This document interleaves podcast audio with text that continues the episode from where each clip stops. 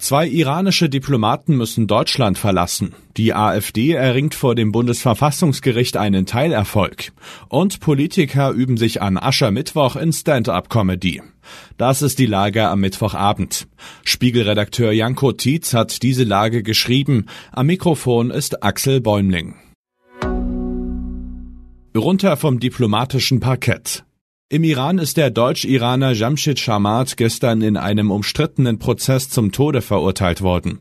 Ein Revolutionsgericht in Teheran macht den 67-Jährigen unter anderem für einen Terroranschlag verantwortlich.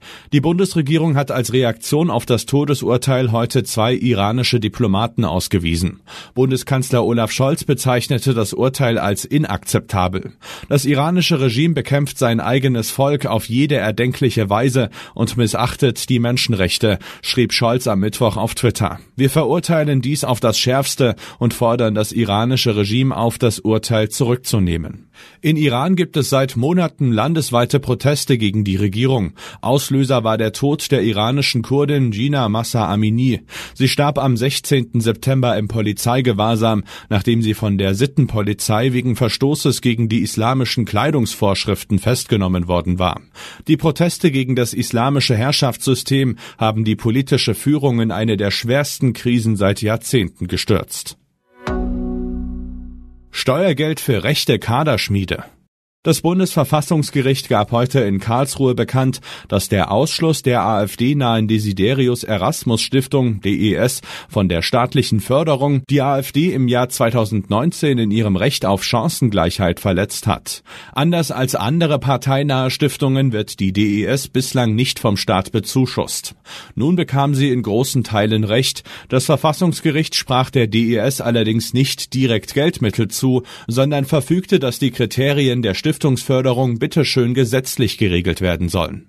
Es geht dabei um richtig viel Geld. Im Jahr 2021 beliefen sich die Zuschüsse an alle parteinahen Stiftungen zusammengenommen auf 697 Millionen Euro. Das ist dreieinhalbmal so viel, wie die Parteien 2021 selbst vom Staat erhalten haben. Bislang haben das die etablierten Parteien und ihre Stiftungen mehr oder weniger unter sich ausgemacht. Nun sind sie aufgerufen, ein Gesetz über die Stiftungsmodalitäten zu verabschieden. Söders Humor hat so einen Mario-Bart. Der politische Aschermittwoch ist so etwas wie das Comedy-Format der Parteien. Es ist ein Ringen darum, ob man in der Liga eines Mario Barth spielt, es wenigstens bis zu Anke Engelke schafft oder es gar mit Legenden wie Dieter Hildebrand aufnehmen kann. Baden-Württembergs Ministerpräsident Winfried Kretschmann trat heute in Biberach auf. Im Wettstreit um das originellste Wortspiel mischten auch die Grünen-Vorsitzende Ricarda Lang und Bundesfinanzminister Christian Lindner mit. Wir brauchen nicht nur mehr Master, wir brauchen auch mehr Meister, rief Lang in Dingolfing ihren Anhängerinnen und Anhängern zu. Ebenfalls in Dingolfing forderte Lindner seine Ampelkoalitionspartner SPD und Grüne auf, wenn ihr was sucht für die Fastenzeit, auf was ihr verzichten könnt, mein Vorschlag ist, bis Ostern Verzicht auf die tägliche Forderung nach Steuererhöhungen. In Passau übte sich Markus Söder vor 4000 Anhängern noch immer in Trauerarbeit in Sachen verpasster Kanzlerkandidatur. Und überhaupt, die Ampel ist die schlechteste Bundesregierung, die Deutschland je hatte. Beim Mittagessen las ich die Söder-Sotise meinem Kollegen Jens Witte vor. Sein Kommentar: Stimmt, seit Andi Scheuer nicht mehr Verkehrsminister ist, geht's mit Deutschland steil bergab. Ich würde sagen, der einzige mit Hildebrand-Format an diesem Tag heißt Jens Witte. Was sonst noch wichtig ist. China will strategische Partnerschaft mit Russland vertiefen.